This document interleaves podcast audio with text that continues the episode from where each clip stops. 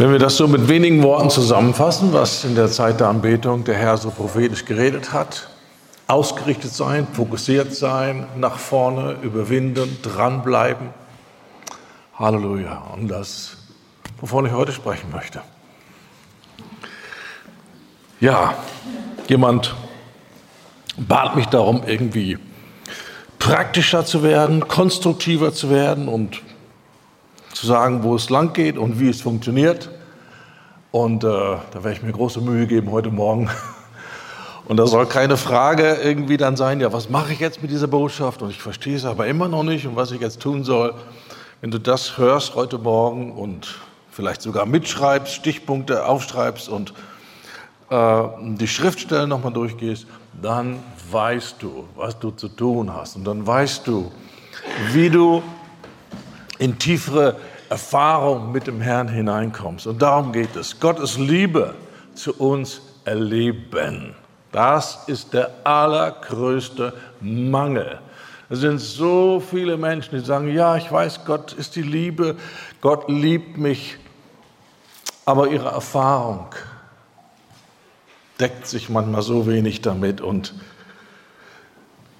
immer noch Ablehnung, Unsicherheit, Selbstzweifel, Angst vor Ablehnung, Menschenfurcht und enttäuscht sein und nicht, nicht in Gott erfüllt sein, das ist leider der Zustand von vielen, vielen Gläubigen. Und das ist nicht der Wille Gottes und das muss nicht so bleiben und es gibt einen klaren Weg raus und nicht irgendwann wie, wenn der Herr mal will, sondern wenn du lernst ganz praktisch mit ihm zu kooperieren. Halleluja, weil Gott hat sich schon entschieden, er will.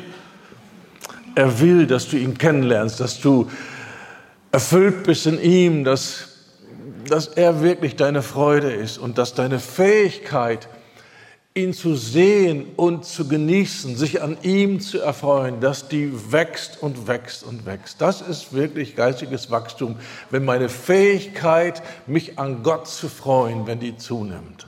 Das ist geistliches Wachstum.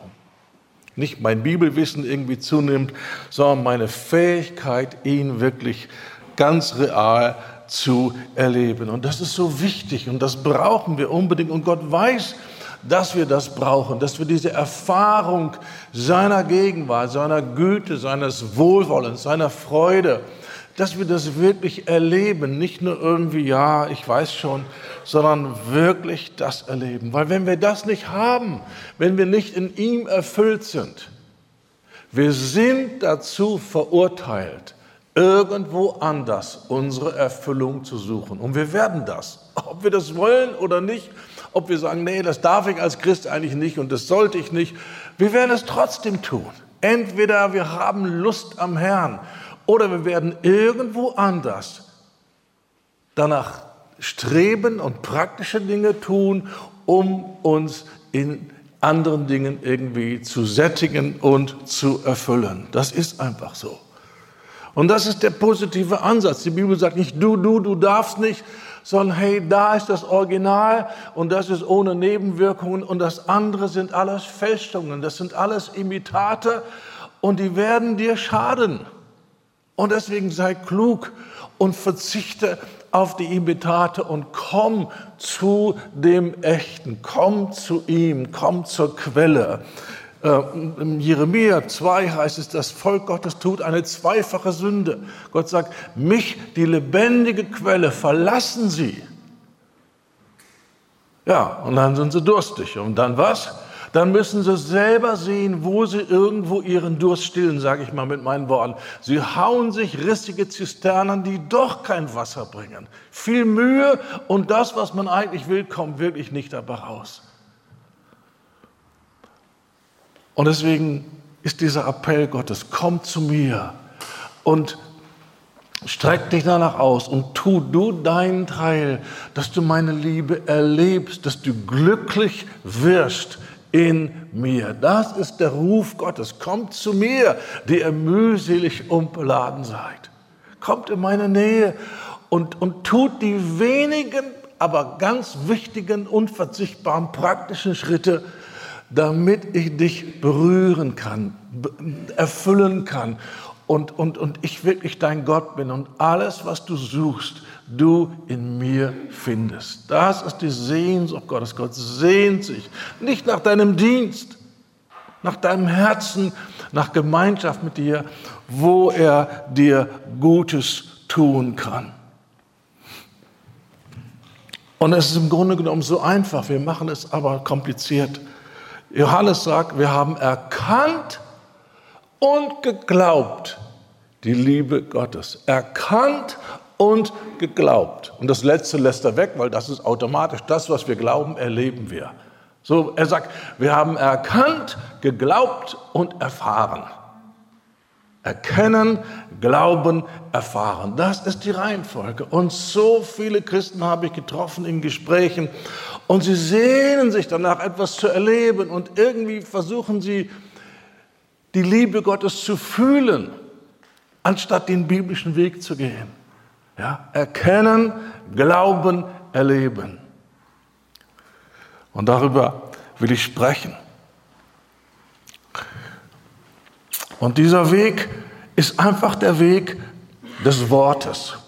Ohne die Bibel, ohne das geschriebene Wort Gottes. Und ich weiß, dass es einen starken Trend heute gibt, weg davon. Und man sucht ein erfahrungsorientiertes Christsein ohne die Grundlage der Bibel. Ihr Lieben, man geht in die Irre ohne dieses Fundament. Weil nur in der Bibel finden wir das wahre Wesen Gottes, die wirkliche Beschreibung seiner Person, seiner Macht, seiner Größe, das, was er getan hat für uns auf Golgatha und wie seine Liebe wirklich aussieht. Die Welt ist voll von äh, Hollywood gefärbten Ideen über Liebe. Aber hier haben wir das Original.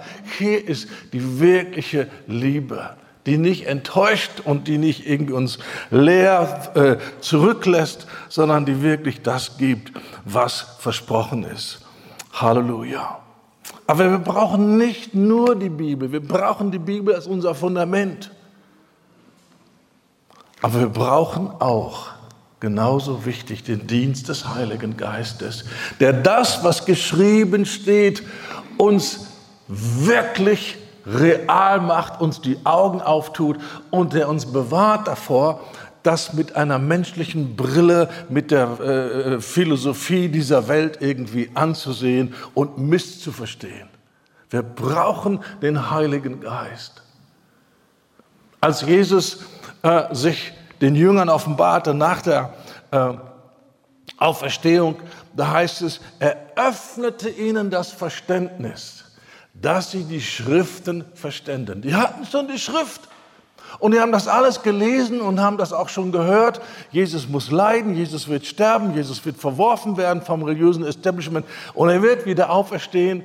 Sie haben das alles gehört, aber nicht verstanden und weil sie nicht verstanden haben, auch nicht geglaubt. Und dann kommt Jesus selber und er öffnet ihnen das Verständnis, dass sie die Schrift verstehen. Das ist, was Jesus getan hat mit den Jüngern nach der Auferstehung vor der Himmelfahrt. Jetzt ist es etwas anders. Diesen Dienst, den Jesus damals seinen Jüngern gegeben hat, diesen Dienst tut heute der Heilige Geist. Er ist unser Lehrer. Er führt uns in alle Wahrheit. Und wir brauchen ihn. Wir brauchen seine Hilfe, um dieses Buch zu verstehen. Und wenn du schon mal 20 Botschaften von mir gehört hast, dann kannst du auch an diesen Satz erinnern, der jetzt wieder kommt. Die Bibel ist das einzige Buch der Weltliteratur, das man nur in Freundschaft mit dem Autor verstehen kann. Wir brauchen eine Freundschaft zum Heiligen Geist. Und wir müssen anerkennen, er ist der Autor dieses Buches und er alleine weiß, was da drin ist. Du weißt es nicht, ich weiß es nicht und deine, dein christliches Umfeld oder deine, deine christliche Sozialisierung oder irgendwelche Gemeinden, Denominationen, Konfessionen. Nein, die Quelle ist er selber und er muss uns die Augen auftun. Und wenn er das nicht kann, weil wir ihm das nicht erlauben, dann sind wir hilflos unseren eigenen Meinungen oder den Meinungen von irgendwelchen anderen Leuten ausgeliefert und wir werden in die Irre gehen. Wir werden in die Irre gehen. Ja? Und deswegen ist es so wichtig, dass wir diese Hilflosigkeit oder diese Abhängigkeit wirklich verstehen und nicht denken, hey Mann, ich habe Abitur, ich kann lesen, äh, äh, das werde ich schon verstehen. Nein, das wirst du nicht verstehen. Du wirst irgendetwas verstehen, aber nicht das, was Gott wirklich gemeint hat. Es muss offenbart werden. Es muss wirklich übernatürlich dir ins Herz gegeben werden. Er öffnete ihnen das Verständnis, damit sie die Schriften verständen. Die waren drei Jahre mit Jesus unterwegs und haben ganz wesentliche Dinge nicht verstanden. Jesus hat ihnen ganz klar gesagt, ja, geht hin in alle Welt, predigt das Evangelium allen Menschen, macht Nationen zu Jüngern. Das hat er sogar nach der Auferstehung ihnen gesagt. Und was haben sie verstanden? Wir müssen rumreisen und wir müssen zu den Synagogen und wir müssen den Juden jetzt das Evangelium bringen. Und es hat über zehn Jahre gedauert, bis es Klick gemacht hat, das war ja gar nicht, was er gesagt hat. Er hat ja gesagt, den Heiden muss das verkündigt werden. Und als sie anfingen, das zu tun, Petrus war der Erste, notgedrungen durch interessante Umstände, die der Herr herbeigeführt hat. Das war für die anderen eine Revolution. Die dachten, er ist ein Ketzer. Dabei hat er nur begriffen, was Jesus gesagt hat. Ja, die waren alle völlig erstaunt. Also hat der Herr den Nationen auch das Heil gegeben. Wow, nicht nur den Juden. Ja, das hat Jesus schon lange vorher gesagt. Und über zehn Jahre später haben sie es dann verstanden.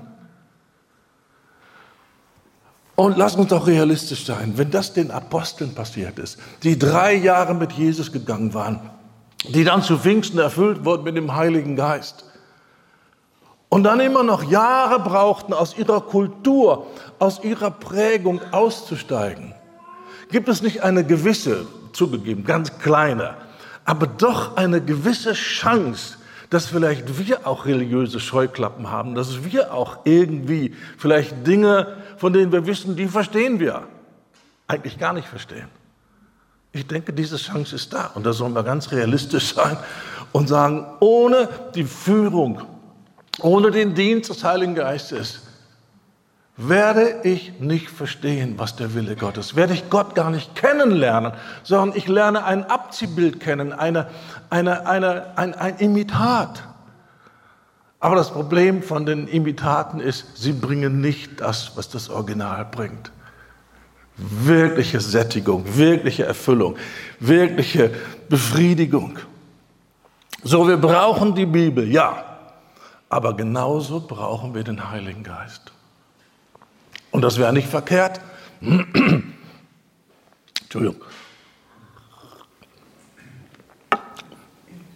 Hier eine kleine Übung einzubauen und zu sagen, okay, von jetzt an, jedes Mal, wenn ich meine Bibel aufmache oder in die Hand nehme, um sie aufzumachen, dann halte ich einen Moment inne und sage, trotz aller meiner Intelligenz und Bildung bin ich, ich, ich nicht imstande zu verstehen, was da drin steht. Komm, Heiliger Geist, sei mein Lehrer. Tu du, was Jesus versprochen hat und leite mich in alle Wahrheit. Und dann vertrauen wir, dass er uns lehrt, dass er uns die Schriften auftut, dass er uns Verständnis gibt. Und das ist eine so starke Betonung in der Bibel und besonders im Neuen Testament. Ja, die, ganze, die ganze Geschichte, äh, die wir hier aufgezeichnet finden von den Pharisäern, das ist eine einzige Botschaft. Ohne Gott, ohne seine Hilfe ist es unmöglich, geistliche Realitäten zu verstehen. Das waren Profis, das war ihre Aufgabe, die Schriften zu studieren. Die kannten die auswendig, die wussten alles. Die kannten die Schriften. Und sie wussten, die große Betonung des jüdischen Glaubens ist, der Messias kommt. Er ist verheißen von so vielen verschiedenen Propheten und er wird kommen. Und sie haben davon geredet, haben in den Synagogen davon gelehrt.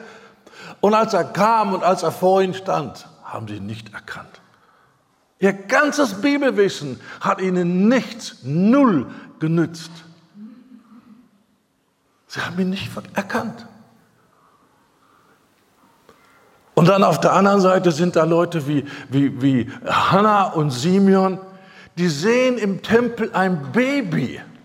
Wir wissen nicht, ob das so ein Segnungstag war und viele äh, Familien waren da und haben das Baby gebracht. Vielleicht war es auch nur eben Maria und Josef mit dem Baby, aber wie auch immer. Sie sehen ein Baby ohne Heiligenschein, ohne ein, eine Engelsankündigung. Sie sehen nur ein Ehepaar, genauso gekleidet wie alle anderen, genauso viel Staub an den Füßen wie alle anderen, mit Baby.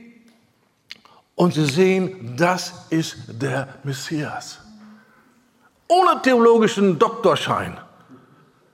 Die haben Jesus erkannt. Warum? Weil sie mit Gott gelebt haben. Ja. Und der, der alte Simeon, ja, der sagt, jetzt haben meine Augen das Heil gesehen. Was hat er gesehen? Ein Baby mit Windeln. Vielleicht waren die Windeln gerade voll. Es hat gerochen. Und er sieht das Heil. Das Heil für die Nationen. Ja. Da war ja nichts zu sehen. Das war eine ganz normale Szene. Und Jesus tut Wunder vor den Augen der Pharisäer. Die Leute sagen, nie hat einer geredet so wie er. Die Pharisäer haben das alles überhaupt nicht verstanden. Die haben das nicht mitgekriegt. Es braucht diesen wunderbaren Dienst des Heiligen Geistes. Und ich weiß nicht, ob du dir schon mal die Frage gestellt hast, ja, warum mit all dem Bibelwissen haben sie denn das wirklich gar nicht irgendwie kapiert? Und Jesus erklärt das. Und das ist so wichtig, dass wir den Unterschied zwischen biblischem neutestamentlichen Glauben und einer selbstgemachten frommen Religiosität erkennen. Warum konnten sie nicht verstehen. Sie konnten lesen, aber nicht verstehen. Warum? Weil ihr Herz verkehrt war. Jesus sagt, sie sind habgierig. Und was war ihre Gier? Ihre Gier, von Menschen anerkannt gewesen zu sein, von Menschen ge ge ge geehrt zu sein. Sie liebten die Begrüßungen auf den Märkten. Sie hatten die Ehre bei Menschen lieber als die Ehre von Gott. Das ist, was Jesus sagt. Und er sagt zu ihnen, wie könnt ihr glauben, die ihr Ehre voneinander nehmt und nicht die Ehre von dem alleinigen Gott sucht? Die Antwort ist ganz klar, ihr könnt nicht. Man kann nicht glauben, wenn das Herz verkehrt ist. Grundsätzlich, es geht nicht. Wie könnt ihr glauben, die ihr Ehre vom Menschen sucht? Sie können nicht. So, Bibelwissen ist es nicht. Theologische Ausbildung ist es nicht. Es ist das Herz. Und wenn das Herz verkehrt ist, dann kannst du zwölf Stunden am Tag Bibel lesen und beten und sogar fasten und sonst noch irgendwas machen. Du wirst 20 Jahre später verstockter und störrischer und blinder sein, als bevor du angefangen hast. Das ist die Realität. Und das muss uns zu dem Punkt bringen, hey, ich will in die Realität. Ich will den wirklichen Glauben haben, den die Bibel beschreibt. Ich will Gott wirklich erleben, wie er ist, nicht wie ich ihn mir vorstelle oder wie andere ihn mir vorstellen. Ich will das Original. Ich will wirklich sicher gehen, dass ich nicht auf dem Weg der Täuschung äh, unterwegs bin. Und deswegen ist es so wichtig, dass wir den Heiligen Geist einladen und unserer Hilflosigkeit bewusst sind und es braucht natürlich nicht, bitte, das wollte ich damit nicht sagen, es braucht nicht ein perfektes Herz. Es braucht nur ein williges Herz. Ich bin bereit, meine Täuschungen, meine Götzen zu sehen. Ich bin bereit, ins Licht gestellt zu werden. Ich bin bereit, wenn Gott mich zurechtweist, wenn Gott mich korrigiert, wenn Gott mich auf Dinge hinweist. Ich bin bereit, Schritte des Gehorsams, der Umkehr zu gehen. Wenn die Voraussetzung wäre ein tadelloses, perfektes Herz, wer hätte irgendeine Chance? Was Gott will, ist Willigkeit. Paulus sagt, Menschen gehen in die Irre, die werden getäuscht von religiösen äh, Imitaten, weil sie die Liebe zur Wahrheit nicht angenommen haben. Das ist der einzige Grund, warum sie in die Irre gehen. Die Liebe zur Wahrheit.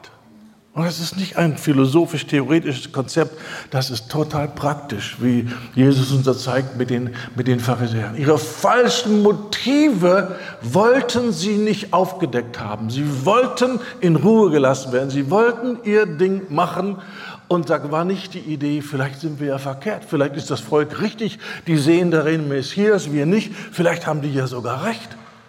Sie waren nicht bereit, sich in Frage stellen zu lassen. Sie waren nicht bereit, das Licht Gottes zu empfangen. Jesus sagt, ihr forscht in den Schriften und ihr denkt, darin habt ihr das Leben. Aber ihr wollt nicht zu mir kommen.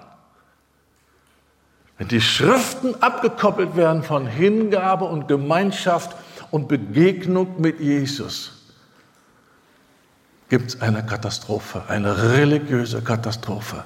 Die Schrift führt uns zu Jesus und wir wollen, dass der Heilige Geist uns Begegnungen gibt mit Gott. Halleluja, Halleluja. Und ich habe ja versprochen, dass ich praktisch werde. Meine Erfahrung ist die, dass viele, viele Gläubige, die schon willig sind, wenn es um Begegnung mit Gott geht, zwei Fehler machen, zwei Grundfehler. Nummer eins, sie verpflichten sich nicht vor Gott, vielleicht auch voreinander im Hauskreis. Ja? Sie verpflichten sich nicht zu einem systematischen, regelmäßigen Gebetsleben, sondern sie haben eine seltsame, romantische Vorstellung vom Leben im Geist. Also wenn, wenn der Geist Gottes über mich kommt, dann werde ich beten wie ein Weltmeister.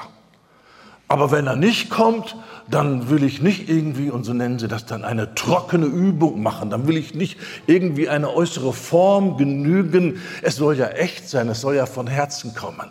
Da ist ein Verständnis von Authentizität, was völlig verkehrt ist. Die Bibel redet von einem disziplinierten, systematischen, täglichen Gebetsleben. Und du darfst dich nicht bremsen lassen. Ja, aber ich fühle jetzt gar nichts. Ich habe da kein Verlangen. Okay, dann verschaff dir Verlangen. Aber tu, was du zu tun hast. Und das lernen wir bei David. Der hat Gelübde gemacht, heilige Versprechen. Versprechen. Ich werde dich suchen. Dein Lob soll auf meinen Lippen sein, jeden Tag. Nicht, wenn es mir gut geht, wenn es mir danach ist, wenn der Geist mich berührt. Jeden Tag, der hat sich verpflichtet. Und da gibt es eine irrige Vorstellung über Leben im Geist. Das muss alles spontan und irgendwie direkt vom Himmel kommen. Und wenn es nicht kommt, schade, vielleicht morgen. Das ist nicht, was die Bibel sagt über Gemeinschaft mit Gott. Und wir sind auch dann, wenn wir diese Ideen haben, im Irrtum, was unser Herz ist. Das Fleisch ist da und das Fleisch ist in Feindschaft gegen Gott und das Fleisch hat keine Lust zu beten. Und wir denken, ja, mir ist nicht danach. Jetzt, jetzt, jetzt kann ich ja nicht so tun, als ob. Die Bibel redet von Lobopfer. Was ist ein Opfer? Ein Opfer kostet etwas. Das kostet Überwindung. Das ist eben nicht so ganz spontan so aus dem Ärmel geschüttelt, sondern das hat was mit Verpflichtung zu tun. Gott ist Gott und er verdient geehrt zu werden. Er verdient gelobt zu werden. Er verdient meine Anbetung. Er ist es würdig. Und das hat mit dem Wetter und mit meinen Gefühlen überhaupt gar nichts zu tun. Gott ist Gott und er verdient es, angebetet zu werden. Und ich bin berufen, sein Anbeter zu sein im Geist und in der Wahrheit. Und deswegen mache ich wie David, ich lege mich fest, ich werde Gott suchen. Das ist normal. Morgens meine Zeit mit dem Herrn, das ist eingeplant. Nicht mal gucken, ob morgen der Geist über mich kommt. Mal gucken, ob es Spaß macht oder anfangen und wenn es keinen Spaß macht, dann äh, müssen wir es verschieben auf morgen. Es beginnt mit einer Willensentscheidung, weil wir ganz realistisch davon ausgehen, es gibt in uns massive Widerstände und das nennt die Bibel das Fleisch. Und das Fleisch will nicht beten. Das Fleisch will nicht Verpflichtung übernehmen. Das Fleisch will nicht tun, was richtig ist. Das Fleisch will immer nur tun, wozu es Lust hat. Dieses hässliche Ding schleppen wir mit uns rum. Das ist eine Tatsache für jeden wiedergeborenen Christen. Und entweder wir ziehen daraus die richtigen Schlüsse und sagen, auf dieses Ding kann ich mich nicht verlassen. Das führt mich ja völlig in die Irre. Das bringt mir einen Lebensstil bei, der ist total verantwortungslos und, und, und das wird Gott nie segnen. Und deswegen bin ich gewillt zu tun, was richtig ist und nicht, wozu ich Lust habe. Das ist das erste große Hindernis, warum nach meiner Erfahrung und den vielen Gesprächen, die ich mit Menschen habe, auch gerade mit welchen, die ganz am Anfang vom Weg sind, einfach warum sie kein regelmäßiges, systematisches Gebetsleben haben. Sie haben eine falsche Vorstellung vom Leben im Geist. Ja? Und sie denken, ja, also Struktur in mein Leben zu bringen, das ist ja ungeistlich. Als wenn Struktur dem Geist widerstehen würde. Nein, Fleisch widersteht dem Geist, nicht Struktur. Ja? Gott lässt jeden Morgen die Sonne aufgehen. Da wartet er auch nicht, ob er Lust hat. Das macht er einfach, weil das ist jetzt dran, das ist notwendig. Und du stehst auf jeden Morgen und deine erste Priorität ist, Gottes Angesicht zu suchen und ein Anbeter zu sein im Geist und in der Wahrheit. Und ich weiß nicht, wie es dir geht. Ich habe immer wieder Gebetszeiten, die sehr, sehr trocken sind. Sagst du, was? Das hätte ich aber jetzt nicht erwartet. Ja, das ist so. Oder die am Anfang knochentrocken sind. Aber davon lasse ich mich nicht mehr beeindrucken. Früher habe ich gedacht, ein, habe ich sogar gelehrt, völlig falsche Lehre. Ein Gebet, was mich nicht inspiriert und begeistert, das ist auch für Gott wertlos. Das ist eine Lüge.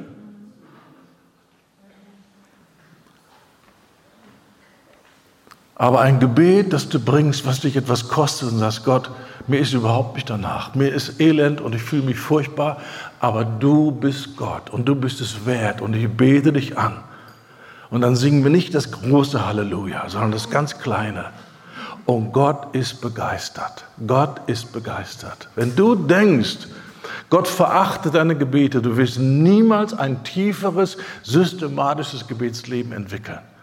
Wenn du denkst, Gott reagiert nur auf wirklich vollmächtige, geisterfüllte und geisttriefende Gebete, die dich bis ins Innerste erschüttern, du hast eine völlig falsche Vorstellung.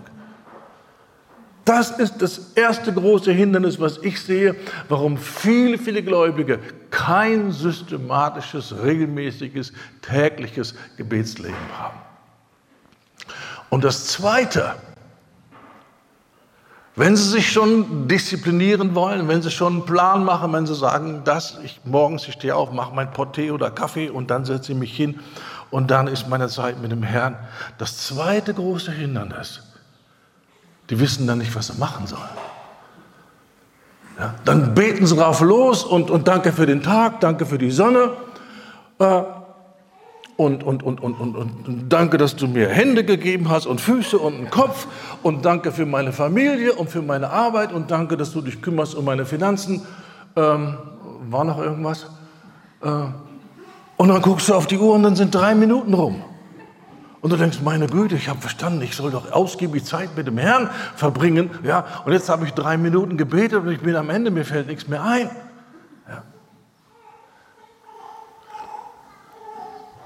So, wir müssen wissen, was tun wir denn in dieser Zeit? Da haben wir die Bibel, okay, aber sonst haben wir nichts. Kein Gefühl der Gegenwart Gottes, keine heiligen Schauer, kein Engel kommt da gar nichts. Da sind wir mit Bibel und Zimmerdecke und das ist alles. Ja, und was machen wir jetzt? Das ist so wichtig, dass du verstehst, wie gehst du um mit einem unsichtbaren Gott, den du nicht siehst, den du nicht fühlst. Was tust du mit dem? Gibt viele verschiedene Möglichkeiten. Ich will mal von einer jetzt reden, die ich sehr, sehr praktisch finde. Ähm, Gebetsvorschläge. Vier Stück habe ich hier. Eins, zwei, drei, vier. Du bist. Du willst. Ich will. Ich werde.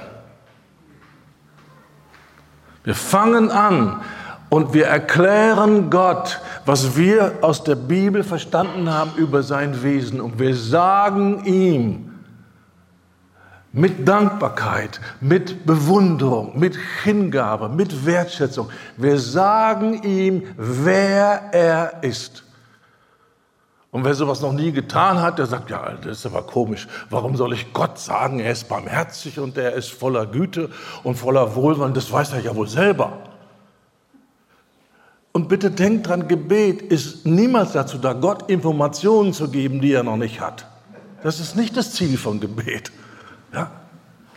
Das Hauptziel, und wenn du das verstanden hast, dann weißt du, warum und wie du beten sollst. Das Hauptziel von Gebet ist, dass du Gott dein Herz gibst und ihm erlaubst, dein Herz zu berühren und zu formen und zu prägen. Das ist das Hauptziel. Es geht nicht darum, Jesus sagt, ja, bevor du überhaupt bittest, der Vater weiß schon, was du brauchst. Da sagt er mit nicht erneuertem Verstand, ja, dann brauche ich ihm ja nicht zu sagen. Doch, du sollst bitten, du sollst kommen, du sollst ihm deine Anliegen sagen. Ich weiß, neuerdings gibt es so moderne Lehren, wir brauchen nicht mehr zu bitten. Ich finde es interessant, dass Paulus das noch nicht wusste. Weil er sagt, wir sollen in, in unserem Gebet mit Bitten und Flehen sogar, das heißt also richtig Gas geben, richtig Dringlichkeit da rein tun. Nicht nur so eine Bitte wie so eine Postkarte überstellen, dann ist sie angekommen oder eine E-Mail, dann weiß der jetzt Bescheid, sondern da muss Flehen rein, ein sehnsüchtiges Verlangen, eine Intensität, eine, eine innere Haltung. Diesen Mangelzustand bin ich nicht bereit zu akzeptieren. Ich will etwas erleben, ich will etwas haben, ich will etwas sehen. Das ist Flehen. Da ist Dampf dahinter. Ja? Unsere Gebete mit Bitten und Flehen und Danksagung vor Gott bringen. Das ist, was Paulus sagt. An keiner Stelle sagt er, du, wir sind im neuen Bund, du brauchst nicht mehr zu bitten, bitten ist sogar völlig verkehrt. Nirgendwo lehrt Paulus so etwas. Und wenn jemand etwas vom biblischen Glauben, von Beziehung mit Gott verstanden hat, außer Jesus, dann waren das die Apostel und dann ist es Paulus. Das ist unser Vorbild und von ihm lassen wir uns prägen und nicht von irgendwelchen neumodischen Predigern, die jetzt gerade so äh, angesagt sind. Bei mir ist Paulus angesagt. Und interessanterweise, der ändert seine Meinung nicht. Ich gehe jetzt 45 Jahre mit Jesus, der sagt heute immer noch dasselbe, was er damals gesagt hat. Da gehen wir auf Nummer sicher. Halleluja. Wenn es neuzeitliche Lehrer und Prediger gibt, die sagen, was Paulus sagt, Halleluja, wunderbar. Aber wenn nicht, danke, keine Zeit dafür. Ich habe keine Zeit zu verschwenden. Ich will wachsen, ich will lernen, ich will verändert werden. Ich will, dass ich ein größerer Segen werde für andere. Ich habe keine Zeit für irregeleitete Bibellehrer. Ich habe keine Zeit, sorry. Und wenn wir das alle tun würden, hätten die kein Auditorium und dann würde schnell wieder normale Arbeit angesagt sein. Aber leider gibt es so viele Unwissende, Ignorante, die Gott und die Bibel nicht kennen. Und die applaudieren diesen Leuten zu und geben ihnen die Gelegenheit, mit diesem Quatsch weiterzumachen. Wenn wir alle in die Reife werden und wir würden alle sagen, wir hören diese Videos nicht, wir gehen nicht zu den Konferenzen, wir kaufen die Bücher nicht. Ja, innerhalb von kurzer Zeit würde das einfach wieder verschwinden. Äh, dann müssen sie wieder arbeiten. Ja, Halleluja. Ist doch gut. So, also, du bist. Und dann kram alles zusammen, was du weißt von der Bibel, auch aus dem Verstand. Denk nicht, der Verstand ist unwichtig, aber zu dem Verstand muss die Tiefe des Geistes kommen. Aber das beginnt, indem du Gott mit Dankbarkeit, mit Wertschätzung, mit Bewunderung sagst, wer er ist. Und das tust du um ihn groß zu machen. Und das tut, lasst euch nicht ablenken. Das arme Vögelchen muss auch seinen Weg finden, aber du musst jetzt deinen Weg finden. Ja? Er ist raus. Ah, mein Gebet ist erhört. Wunderbar, wunderbar. Ich sage, du musst ihm doch diese Lücke da zeigen durch das Ding und dann ist gut hier. So, na dann seid ihr jetzt ja wieder voll dabei. Das Thema ist erledigt, Vögelchen. Und hier ist das Wort und das Wort ist jetzt wirklich für dich und es ist wichtig. Wir sagen ihm, wer er ist. Und die Bibel ist voll von Beschreibungen über sein wunderbares Wesen. Und sogar wenn es Beschreibungen sind, die uns erstmal nichts sagen, womit wir nichts anfangen können, nimm sie trotzdem, weil die sind gegeben vom Heiligen Geist und die Worte sind Geist und Leben. Und wenn du lang genug dich damit beschäftigst, wird das Leben kommen und du wirst es verstehen. So, du verstehst nicht, wenn die Bibel sagt, ja, Jesus ist der mit Augen wie eine Feuerflamme. Hm, ja, was soll denn das jetzt? Verstehe ich nicht. Macht nichts, bete ihn an und sag, du hast Augen wie eine Feuerflamme. Und früher oder später wird der Heilige Geist kommen und das, was du schon gesprochen hast, lebendig machen. Und du kriegst Offenbarung. Das redet von dem Eifer Jesus, von, diesem, von dieser heiligen Eifersucht. Ich habe dich erlöst. Du gehörst mir. Und dann wird der Heilige Geist dich führen zu 2. Korinther. Und Paulus sagt, 1. Äh, Korinther, sorry. Paulus sagt, ich will nicht, dass ihr Gemeinschaft mit den Dämonen habt. Da ist dieses, er hat diesen Jesus mit den Augen wie Feuerflamme gesehen. Sagt, ich habe dich erlöst, ich habe einen Preis für dich bezahlt. Ich will nicht, dass du zurückgehst zu den Götzen und dich und deine Familie und deine Gemeinde besudelst. Ich will das nicht, du gehörst mir. Wir müssen diese heilige Eifersucht Gottes kennenlernen.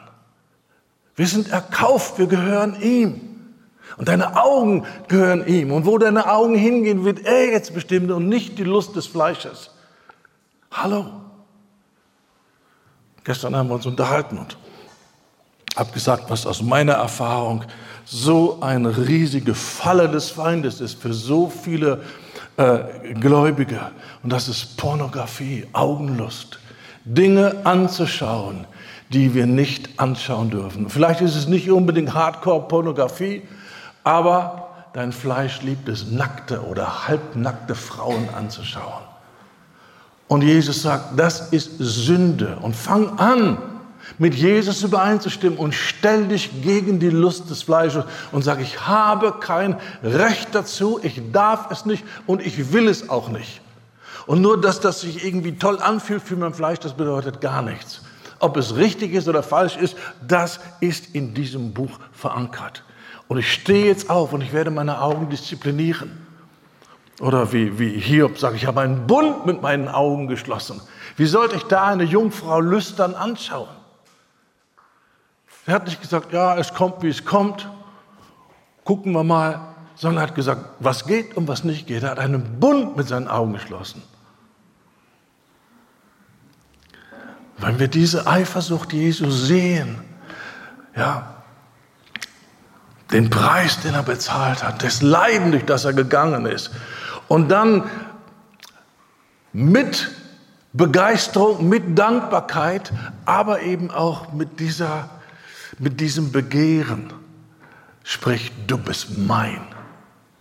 Als, als Gott anfing, mein, mein Herz zu berühren, das Erste war, was ich erlebt habe, ist, Gott ist begeistert, mich zu haben.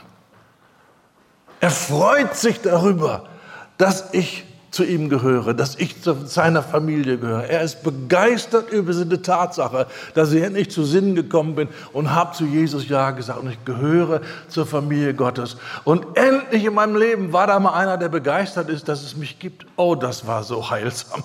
Das war so wunderbar. Und das war ein Todesstoß für Minderwertigkeit. Da ist einer, Lehrer haben sich nicht gefreut und äh, Polizei und, und keiner hat sich gefreut, dass es mich gibt. War immer nur Stress. Und jetzt Gott sagt, du bist mein. Wow, das genieße ich, dass du mir gehörst. Wir müssen lernen durch den Heiligen Geist, dass unser Herz bewegt wird, dass wir anfangen, ein bisschen zu fühlen, wie er fühlt. Gott ist begeistert. Du sagst, wie kann er begeistert sein, dass er mich hat? Du kennst mein Leben nicht. Wenn du mein Leben kennen würdest, du würdest sowas nie sagen. Du hast noch keine Offenbarung über das Herz Gottes. Aber die kannst du bekommen. So Gott ist voller Dankbarkeit, voller Freude darüber, dass er dich hat. Und das habe ich jahrelang ausgekostet. Aber dann ging das eine Stufe tiefer oder etwas anderes kam dazu. Diese heilige Eifersucht. Du bist mein. Einmal mit einer Mischung, die ich nicht beschreiben kann, aus Güte und Strenge. Also das war so eine geniale Mischung. Der Herr sagt, Hartwig, das war das letzte Mal. Wow. Ich sage, ja, ja, ja. Wir müssen Gott in seiner Güte und seiner Strenge kennenlernen. Und durch das Wort, durch Anbetung macht der Heilige Geist das uns real. Das ist was anderes als Bibelwissen. Ich bin nicht gegen Bibelwissen, aber das muss dann eine Erfahrung in unserem Herzen werden. Und das kommt nur mit Zeit und dranbleiben und vor Gott sein und Gott anbeten mit dem Wort. Das ist der Schlüssel. Mit dem Wort zu Gott kommen und ihn mit dem Wort anbeten und sagen, so wie es hier geschrieben ist, so bist du.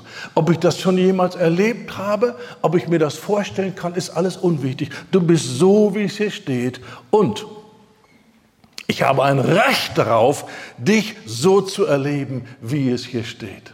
Das ist in den hinteren. Ja, erstmal, du bist das Wesen Gottes anschauen und davon reden, wie sein Wesen ist. Und dann, du willst, rede zu Gott von dem, was er in deinem Leben tun will. Ja, diese Hürde, ja, das weiß er doch schon, das müssen wir ihm ja nicht sagen, die haben wir schon erledigt. So rede zu Gott, was er in deinem Leben tut. Ja, aber ich weiß das ja nicht. Das ist ja mein Problem, ich weiß es ja nicht. Ich bin sogar hingefahren zur Versammlung, wo der Prophet war. Für alle hat er ein Wort gehabt, für mich nicht. Da weiß ich ja gar nicht, was Gott hat. Da ist ein dickes, dickes Buch.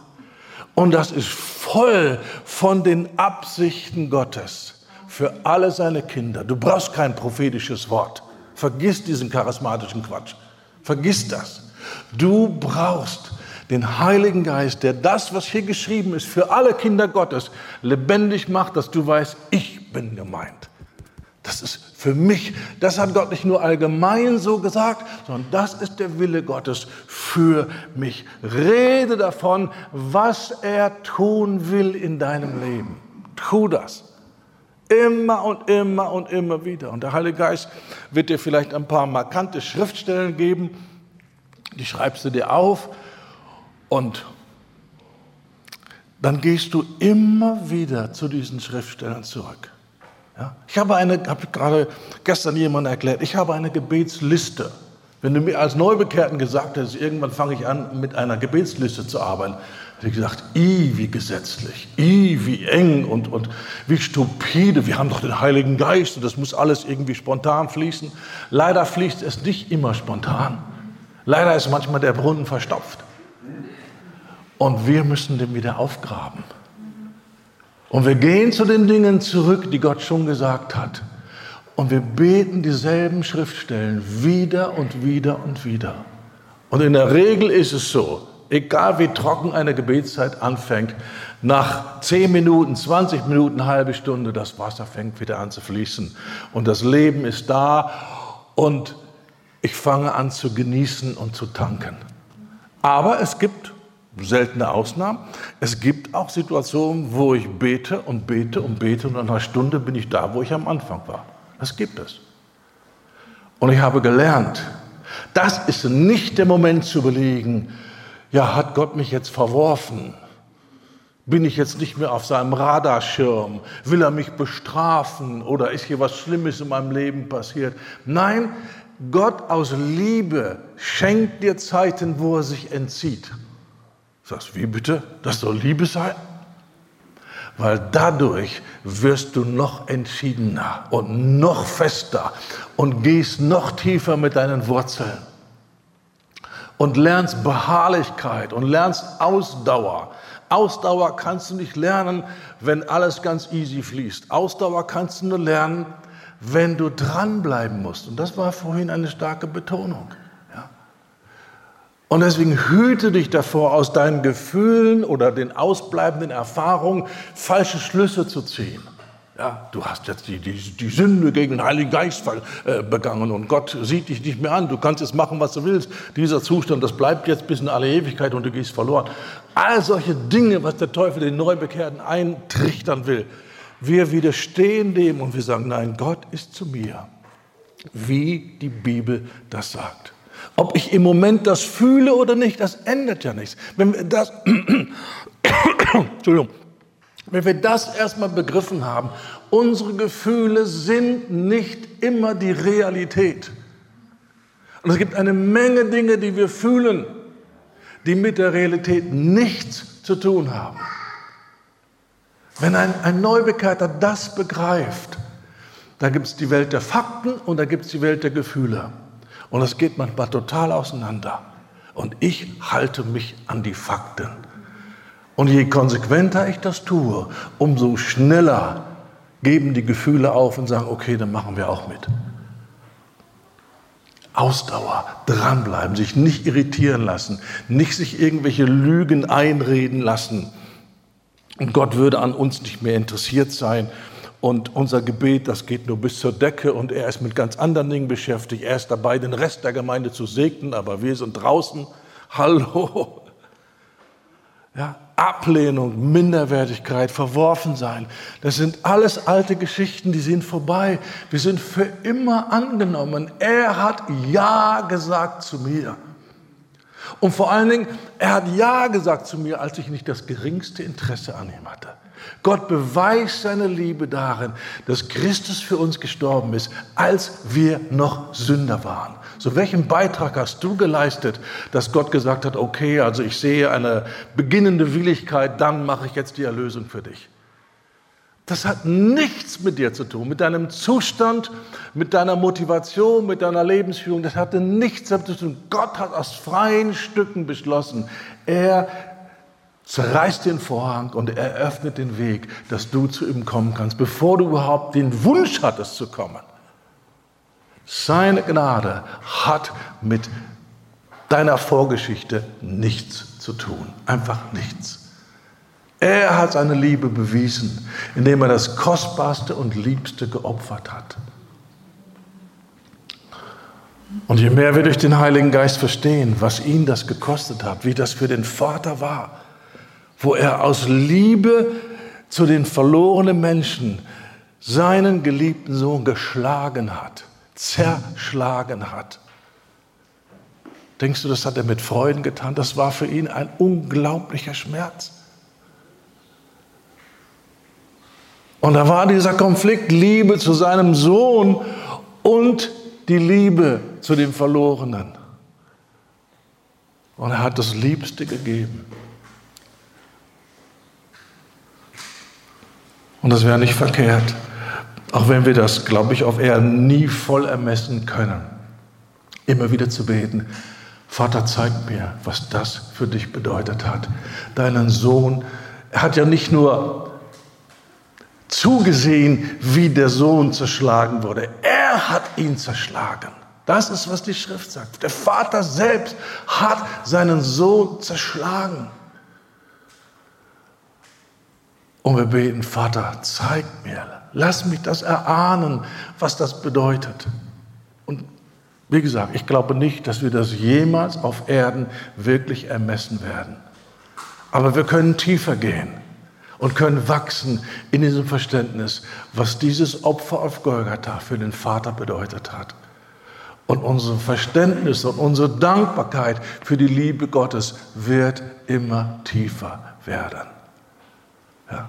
Manche Leute reden so von der ersten begeisterten Welle so als, als, als neue Christen und sie denken, das ist die erste Liebe. Und natürlich ist normal, die erste Liebe kühlt ab. Ihr Lieben, das ist nicht, was die Bibel sagt. Ja. Nicht deine, deine Begeisterung über die Erlösung am Anfang, das ist das große Highlight gewesen und mit feuchten Augen schaust du zurück, ja damals habe ich von ganzem Herzen Jesus geliebt.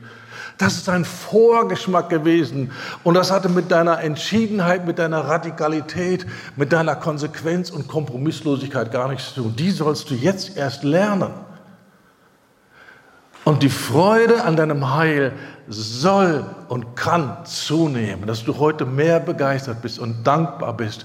Er hat mich errettet. Er steht zu mir. Er hat für immer Ja gesagt zu mir.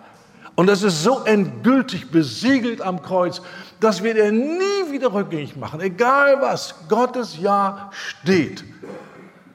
Und das ist unsere Grundlage. Unsere Grundlage ist nicht, wie gut wir es schaffen oder wie doll wir uns anstrengen. Unsere Grundlage ist sein unerschütterliches Ja zu mir. Das ist die Grundlage. So, wo waren wir? Du bist Nummer zwei, du willst. Rede von dem, was Gott will. Und das findest du in dieser Schrift. Und da sind Dutzende und Dutzende und Dutzende Aussagen, was Gott tun will in deinem Leben. Auch wenn da nicht dein Name am Bibelvers hinten dran steht. Weil das gibt Aussagen über die Absichten Gottes für seine Kinder, die darfst du und die musst du dir aneignen und sagen, das gilt mir, das ist für mich, das ist, was er will. So, wenn wir das etabliert haben, er ist voller Wohlwollen, voller Güte, voller gu gute Absichten. Ja, man, man, man, hat so seltsame Vorstellungen. Also ich kann mich erinnern, als junger Christ fällt mir gerade ein, ich habe irgendwie gedacht, ja, mein großes Problem ist Stolz, Gott muss mich demütigen, war auch richtig. Aber dann die Schlussfolgerung, er wird mich demütigen durch öffentliches Scheitern. Ja, ich war dann schon so ein bisschen im Verkündigungsdienst und Gott wird mal so richtig zeigen, äh, was für eine Katastrophe ich bin, indem er seine Hand mal kurzzeitig abzieht und die Leute sehen dann nur noch einen stammelnden Prediger, der nichts auf die Reihe kriegt. Und ich hatte immer die Angst, Gott wird mich demütigen durch Versagen. Heute habe ich verstanden, Gott demütigt mich durch Gelingen. Gott demütigt mich durch Segen, den er gibt und von dem ich wissen darf, das hat mit mir gar nichts zu tun. Das ist, weil er voller Güte ist für seine Kinder. So, wir können religiöse Vorstellungen haben. Vielleicht kannst du dich da überhaupt nicht reinversetzen. Die Angst, Gott würde dich äh, öffentlich demütigen. Okay, aber ich sage nur ein Beispiel. Vielleicht hast du andere schräge Ideen, die du noch nie im Licht der Bibel gesehen hast. Ja? Gott ist anders, als wie der natürliche Mensch sich das vorstellt. Wir brauchen Offenbarung. Also, du bist, du willst. Dann kommt unsere Antwort. Ich will. Deine Gebete müssen immer wieder diese Formulierung haben, ich will. Du musst Gott sagen, was du willst. Mach ein Bibelstudium, geh durch die Psalmen über 40 Mal, ich will. Was ein Mensch sagt, nicht was Gott sagt. Gibt es auch Stellen, wo Gott natürlich sagt, ich will. Aber was ein Mensch zu Gott sagt, ich will. Und da sind solche kuriosen Aussagen wie, ich will mich freuen in dem Herrn. Das zerschlägt deine ganze Idee über, ja, also Freude, entweder die ist da oder die ist nicht da, was kann ich denn dafür oder was kann ich denn dagegen? Das ist nun mal so. Freude hat was mit Willen zu tun, mit einer Entscheidung. Manchmal haben Menschen sich richtig verbrüdert oder ver verheiratet mit Trauer und das ist ein Geist der Trauer über ihn. Und dann kommst du ins Gespräch, ja, vor 20 Jahren auf tragische Weise, der Sohn ist gestorben in einem Unfall und seitdem ist diese Trauer da, weil man das nicht überwinden kann. Hallo, mit Gott können wir überwinden. Und wir leben nicht heute unser Leben wegen Dinge, die vor 20 Jahren passiert sind. Dank sei Gott, dass wir überhaupt erlöst sind von diesem Leben in der Abhängigkeit von Umständen. Jetzt ist er unser Leben. Halleluja. Ich will mich freuen in dem Herrn, weil er freut sich. Eine Sache, die ich als junger Christ immer gemacht habe, weil durch Drogen wirst du total gefühlsabhängig. Das erste, was ich am Morgen gemacht habe, das hat mir keiner beigebracht, das war einfach so, mich zu checken, wie ich mich fühle. Das war das erste, was ich am Morgen gemacht habe. Wie fühle ich mich heute? Und erst als ich Christ geworden bin, habe ich gemerkt, wie blödsinnig das ist. Ja? Und dann fing ich an zu sagen, okay Gott, wie geht's dir eigentlich heute? Wie geht's dir heute? Und weißt du, es geht ihm herrlich. Jeden Tag geht's ihm herrlich. Obwohl er viel Kummer hat mit seinen Leuten, die so störrisch sind und die so langsam vom Begriff sind und äh, die ganze Sünde und auch äh, in der Gemeinde. Gott hat viel, viel, viel Kummer. Aber er wird von diesem Kummer nicht bestimmt. Er ist immer noch voller Freude. Und es ist nicht eine oberflächliche, happy, clappy, äh, charismatische Freude.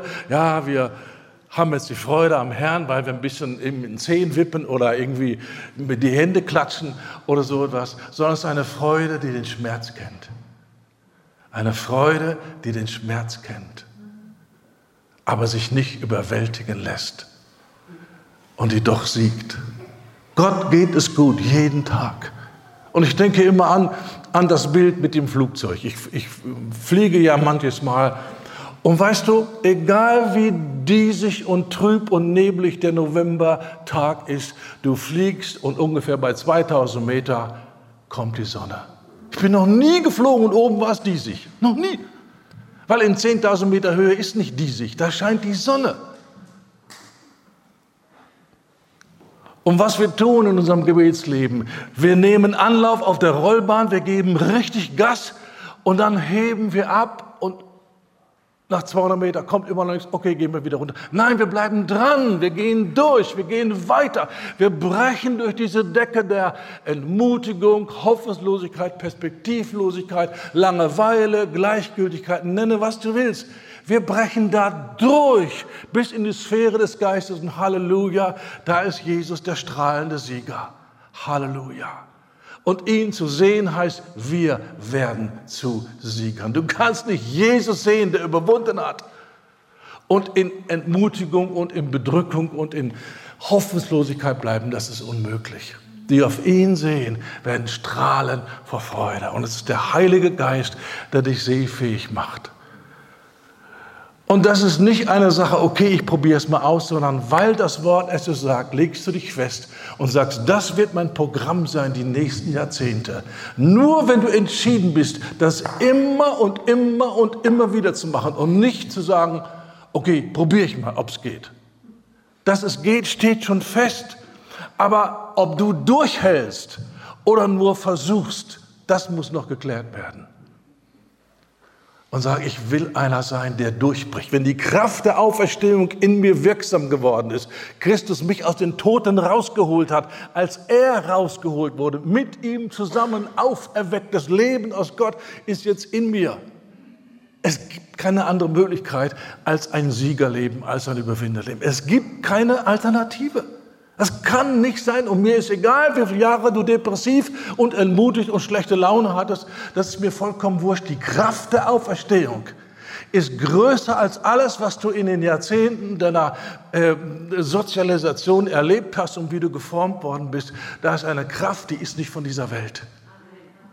Und diese Kraft muss immer wieder neu belebt und entfaltet werden und entfacht werden. Paulus sagt, äh, dieses Wort, das heißt, bring Leben in deine Flamme. Leben bringen in die Flamme. Gott hat diese Flamme angezündet und jetzt muss ich diese Flamme hüten. Wie es an anderer Stelle heißt, das Gesetz vom Brandopfer. Das Feuer auf dem Altar darf nicht erlöschen. Ja, Herr, dann lass es bitte nicht erlöschen. Nein, du hol Holz. Du bring die Asche weg. Du kümmer dich um deine Verpflichtung. Ja, aber das ist aber anstrengend. Ja, aber lohnenswert. Es ist anstrengend, richtig. Leben im Geist kann manchmal anstrengend sein, besonders wenn man noch nicht durchgebrochen ist, ja, noch unterhalb der Wolkendecke ist. Dann ist das anstrengend. Aber es ist lohnenswert und wir schauen auf das Ende. Ich werde das nie vergessen. Da bin ich bei einer ähm, Leiterfamilie zu Gast und ich gucke aus dem Fenster, es war so Spätsommer, äh, August, Anfang September. Der Garten war voll mit Rosen und Blumen jeder Art. Es war eine Pracht, einfach nur zu gucken, wie wunderbar dieser Garten ist. Nur wunderschöne Blumen. Und ich sagte zu der äh, äh, Frau dort, ich sage, ja, du musst Gartenarbeit lieben, das sehe ich. Und weißt du, was sie sagt? Äh, äh, ich hasse Gartenarbeit, aber ich liebe Blumen. Verstehst du? Die guckt nicht auf die Mühe, die guckt auf das Ergebnis, was sie haben will. Und das war ihr so kostbar und so wichtig, dass sie gesagt hat, dafür überwinde ich sogar meinen Hass auf die Gartenarbeit. Ich kann den ersten Teil gut verstehen, wenn sie sagt, ich hasse Gartenarbeit. Da kann ich gut verstehen. Da bin ich ganz bei ihr. Aber die hatte eine weitere Perspektive. Ich liebe Blumen. Wow, das hat mich so berührt. Ich dachte, wow, die hat verstanden, was Leben im Geist ist. Verstehst du, was ich sagen will? Unsere irrigen Vorstellungen über Leben im Geist blockieren uns. Wir denken, wenn es übernatürlich ist, dann muss das Gott alles machen. Das ist nicht, was die Bibel sagt. Schau dir die Wunder an, die Gott getan hat im Alten Testament und im Neuen Testament. Fast immer bis auf Schöpfung war ein Mensch beteiligt. Ob das im Alten Testament bei den Propheten war, ob das bei Jesus war, die mussten das Wasser in die Krüge füllen und die mussten mit Wasser zum Speisemeister gehen. Die haben sich gedacht, ja sag mal, was wird denn der jetzt sagen, wenn ich sage, hier, koste mal. Der wird ja total ärgerlich sein. Ja. Aber entweder wir gehorchen und wir sehen das Wunder, oder wir tun, was unser Verstand sagt und wir sehen das Wunder nicht. Das war die Alternative. Wunder Gottes sind Dinge, die nur er tun kann, in Kooperation mit deinen kleinen praktischen Schritten, die du tun kannst. Und manche sind so übergeistlich und die wollen alles Gott überlassen, was er uns überlassen hat. Und das funktioniert nicht. Gott hat gesagt, steh auf, bete, sprich das Wort, kämpfe, widerstehe dem Feind. Lass dich nicht überwältigen, sondern überwältige du. Weil schon das Grundlegende passiert ist. Du bist ja Kind Gottes. Das Leben aus Gott ist in dir. Du bist ein Überwinder. Und du versuchst nicht zu überwinden, um dann zu sagen, siehst du, das Wort hatte doch recht. Nein, weil du ein Überwinder bist, sagst du ja, dann sollte ich mal anfangen zu überwinden, weil ich bin ja Überwinder. Ich warte nicht, ob das Ergebnis das Wort bestätigt, sondern das Wort prägt das Ergebnis. Verstehst du den Unterschied? Ich bin Überwinder. Okay, wenn ich Überwinder bin und ich habe schlechte Laune, ich kann aufstehen und sagen, ich verschaffe mir gute Laune weil er ist da und er ist herrlich und er hat sich nicht geändert und sein, sein Ja zu mir ändert sich nicht. Okay, also du bist, du willst, ich will. Und dann tun wir noch eins drauf, ich werde. Ich werde. Ich werde das Angesicht des Herrn sehen. Ich werde gesättigt werden am Morgen von deinem Bild. Ich werde meine Berufung erfüllen. Ich werde ein Segen sein für andere. Ich werde ein Mann, eine Frau Gottes werden, nach dem Herzen Gottes. Ich werde wandeln in der Furcht des Herrn. Ich werde erleben, dass ich ein Beispiel bin dafür, dass dieses Buch wahr ist. Wir legen uns fest. Und da ist überhaupt kein Raum. Ja, aber wer weiß, wir müssen das sehen, was Gott will.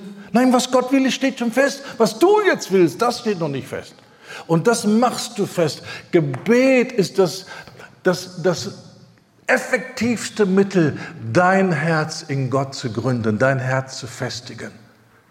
Wenn du das erstmal verstanden hast, die Probleme deines Lebens sind hier, nicht in den Umständen, nicht in schwierigen Menschen, nicht in Gott. Die Probleme sind hier, nirgendwo sonst. Deine Probleme sind hier.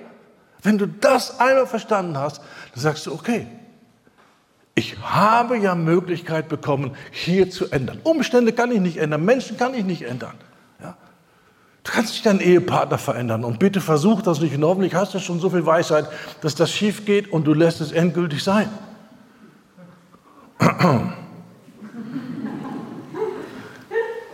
Aber hier kannst du ändern. Deine Haltung kannst du prägen, kannst du ändern. Die Art, wie du Probleme siehst. Oh, da kommt ein Problem, wie furchtbar. Da kommt ein Problem und hier wird Gott seine Herrlichkeit zeigen. Ja? Probleme sind die Anfänge von einem Zeugnis zur Ehre Gottes. Wenn da nicht vorher die Herausforderung ist, ja, dann kommt ja kein Eingreifen Gottes, dann kommt auch kein Zeugnis. Ja? Und wir müssen aktiv gegen diese fast automatische negative Erwartung angehen. Ich bin von Natur aus ein extrem pessimistischer Gott, Mensch, extrem negativ. Ja? Also das hatte früher Ausmaß angenommen. Da kann ich heute nur sagen, sag mal, wie bescheuert will man eigentlich sein? Ja? Da ist schönster Sommer und dann sagt, oh wunderbar, endlich der Sommer ist da. Ich sage, ja, aber es kommt bald der Herbst. Die Sonne scheint. Ja, aber die haben schlechtes Wetter angesagt. Man kann sich systematisch in die Entmutung hineindenken und reden. Und man verpasst so viele schöne äh, Augenblicke. Ich werde meine Berufung erfüllen. Ich werde ein konstanter Mensch werden, der auf gerader Straße geht und der überwindet und der sich nicht überwinden lässt. Halleluja, Halleluja. Römer 8.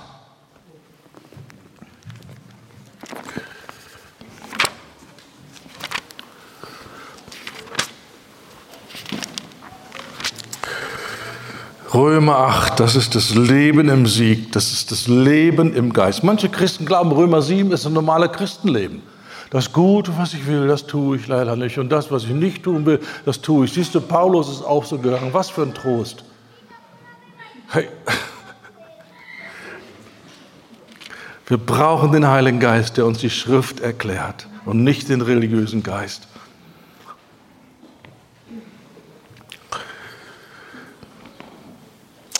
Ich bin überzeugt, Vers 18, dass die Leiden der jetzigen Zeit, also Paulus ist nicht happy clappy und sagt, Probleme gibt es ja gar nicht.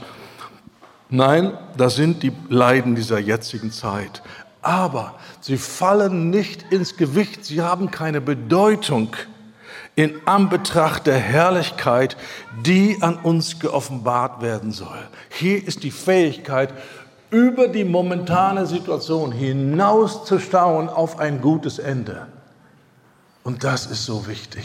Das ist so wichtig. Nicht in der Gegenwart stecken bleiben, sondern zu der Gegenwart noch die Perspektive Gottes dazu tun. Die Leiden der jetzigen Zeit, sie fallen nicht ins Gewicht. Und das ist das Geheimnis von einem siegreichen Leben, dass wir nicht uns festnageln lassen auf das Sichtbare, sondern nach vorne schauen. Und das, was da vorne ist, und wir lassen es auch nicht ermutigen, ja, aber das Schöne, was kommt, das habe ich ja noch nicht. Und deswegen bedeutet mir das nichts. Das ist dummes Zeug. Es ist real, es kommt, es ist schon ganz nah und der Tag wird kommen, wo du die komplette Herrlichkeit erlebst. Ja, aber ich bin noch drin. Aber du kannst jetzt schon von dieser Perspektive so ermutigt sein, dass du sagst, das gibt mir Schubkraft, durch das Elend jetzt durchzugehen.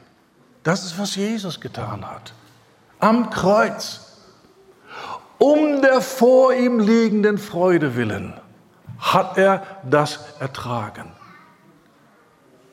Der hat keine Freude am Kreuz gehabt, aber er hat schon viele Erfahrungen im Gebet mit Gott gemacht und er wusste, Gott ist wahr und was noch auf ihn wartet, ist so überreich und so herrlich und so gewaltig, dass ihm schon die Perspektive, das kommt in Kürze, ihn ermutigt hat, durchzugehen, zu ertragen. Das ist, was wir lernen wollen. Und wir reden ja von Glaube in der Endzeit. Und was wir lernen wollen jetzt, ist eine Märtyrergesinnung zu kultivieren. Und Märtyrergesinnung fängt nicht damit an, dass du 150 Prozent willig bist zu sterben für Jesus. Vielleicht ist das gar nicht deine Berufung. Aber du bist in dieser Haltung. Ich schaue nicht auf das Negative, sondern ich bin bereit, um Jesu willen alles hinzulegen, alles aufzugeben.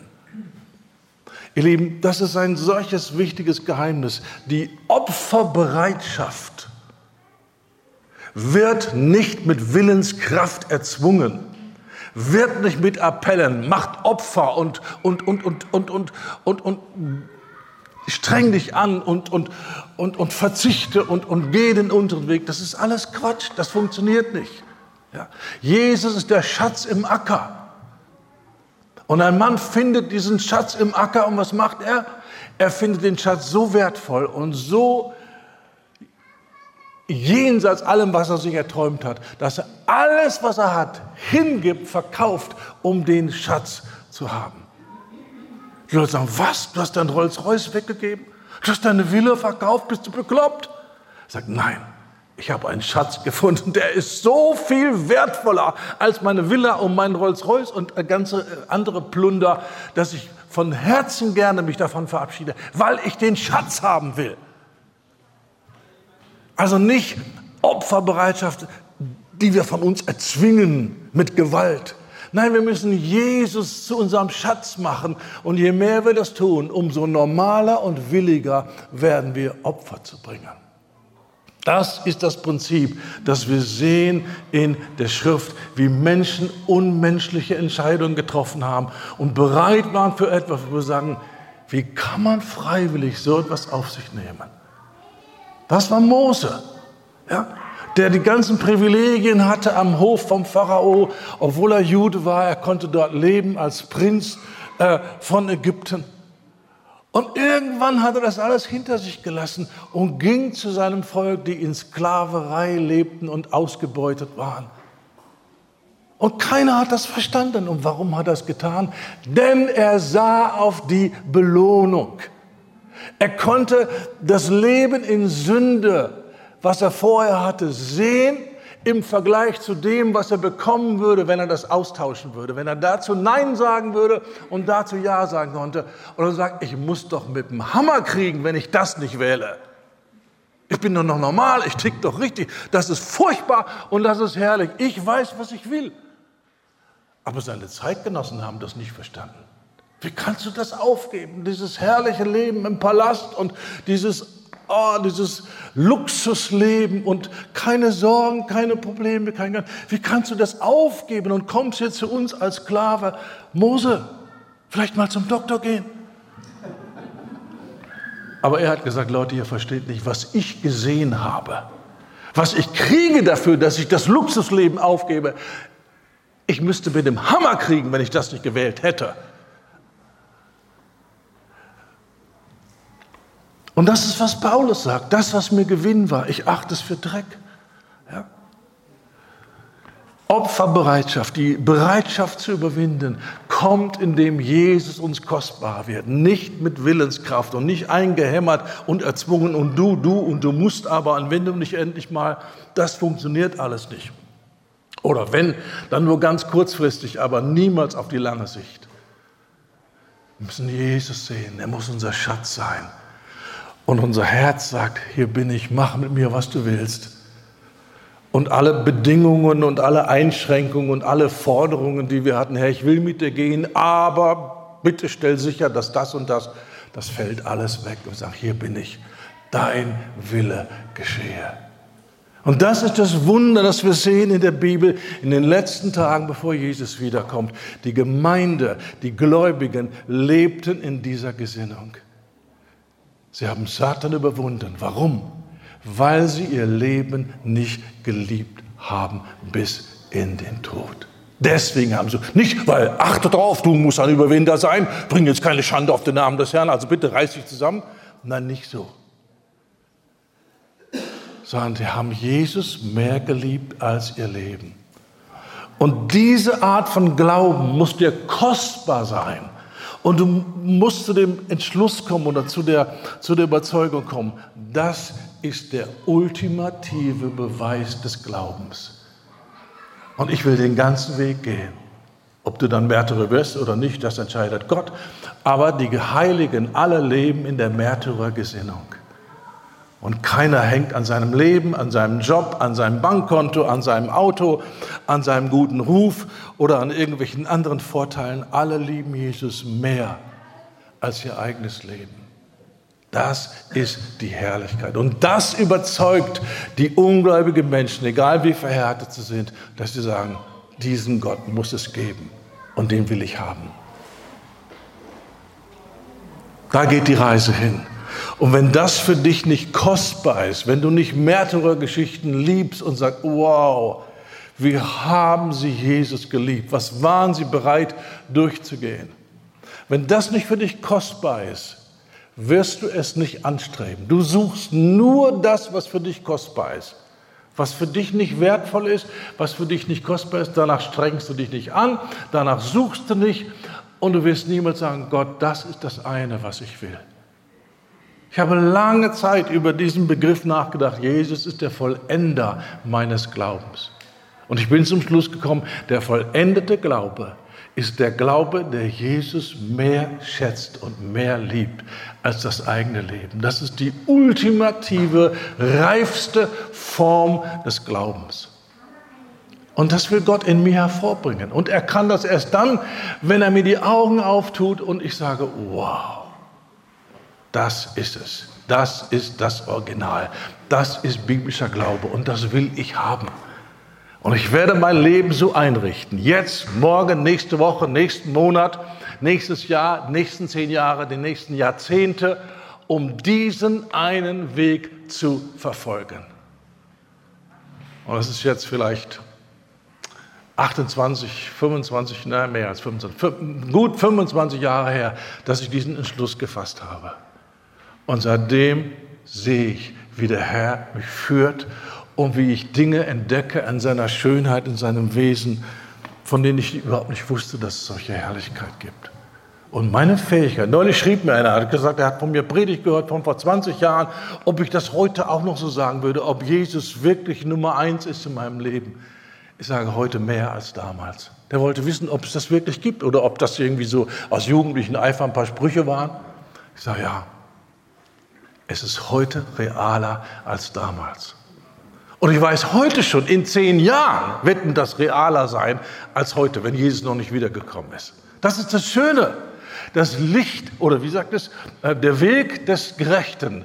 Heller, heller, heller. Es geht nur noch aufwärts, es geht nur noch in Herrlichkeit. Das Ende steht schon fest, ihr Lieben. Und zwischendurch kommt noch eine kleine Delle und da gehen wir durch. Wir überwinden bei weitem. Durch den, der uns geliebt hat. Nicht durch den, der uns gesagt hat, seid Überwinder, strengt euch an, jetzt aber mal richtig ran hier. Nein, durch den, der uns geliebt hat, überwinden wir. Der Schlüssel ist, Gott zu sehen, seine Liebe, sein Wohlwollen und dann mit unserem Herzen darauf zu reagieren. Das ist der Schlüssel für ein Überwinderleben. Und das hat was mit Montag und Dienstag und Mittwoch und Donnerstag und Freitag und nichts mit Veranstaltungen zu tun. Das hat was mit dem Alltag zu tun. Und deswegen sind wir klug und sagen, wir gehen diesen Weg. Und wenn das Fleisch stöhnt und ächzt, das wird aber keinen Spaß machen, wir sagen Ruhe. Was richtig ist, was gut ist, was totale Befriedigung und Erfüllung gibt, das sagt das Wort Gottes und nicht das Fleisch. Wir lassen uns nicht mehr belügen, sondern wir gehen auf dem schmalen Weg. Halleluja. In immer größere Herrlichkeit. Amen. Amen. Oh Vater, danke für den Weg des Geistes. Danke für das Leben, das du uns geschenkt hast. Und danke, dass du uns motivierst, unsere Augen aufzuheben und danach zu trachten, wie Paulus, ich will ihn erkennen. Vater, wir wollen sehen, wie du wirklich bist, wie dein Herz ist, was du getan hast, was für ein Opfer du gebracht hast, was deine Sehnsüchte für uns sind, was unsere Zukunft ist als Kinder Gottes. Wir wollen begreifen, dass die Zeit so schnell rennt und ganz bald sind wir bei dir. Ganz bald ist die letzte Schlacht gekämpft. Und wir dürfen feiern und jubeln und uns bergen bei dir und bei dir laben, uns laben an deiner Herrlichkeit. Vater, wir danken dir für das Leben im Heiligen Geist auf der Grundlage des geschriebenen Wortes Gottes. Und diesen Weg wählen wir und den werden wir gehen. Und wir werden nicht erlauben, dass irgendwer und irgendwas und schon gar nicht unser Fleisch uns davon abhält. Danke, dass du das Wollen und das Vollbringen in uns wirkst und wir reagieren darauf. Wir ehren dich. Und danke, Vater, für diese Gemeinde. Danke für alles Wachstum, für alle Veränderung. Und danke vor allen Dingen für die herrlichen Dinge, die noch davor sind, die noch entdeckt werden, die noch erobert und erlebt werden sollen. Danke, Herr. Halleluja für deine Güte. Oh, Halleluja. Amen. Amen, Amen, Amen. Darf ich fragen, war das praktisch? Hat das irgendwie. Okay, gut, dann bin ich jetzt auch zufrieden, wenn du zufrieden bist.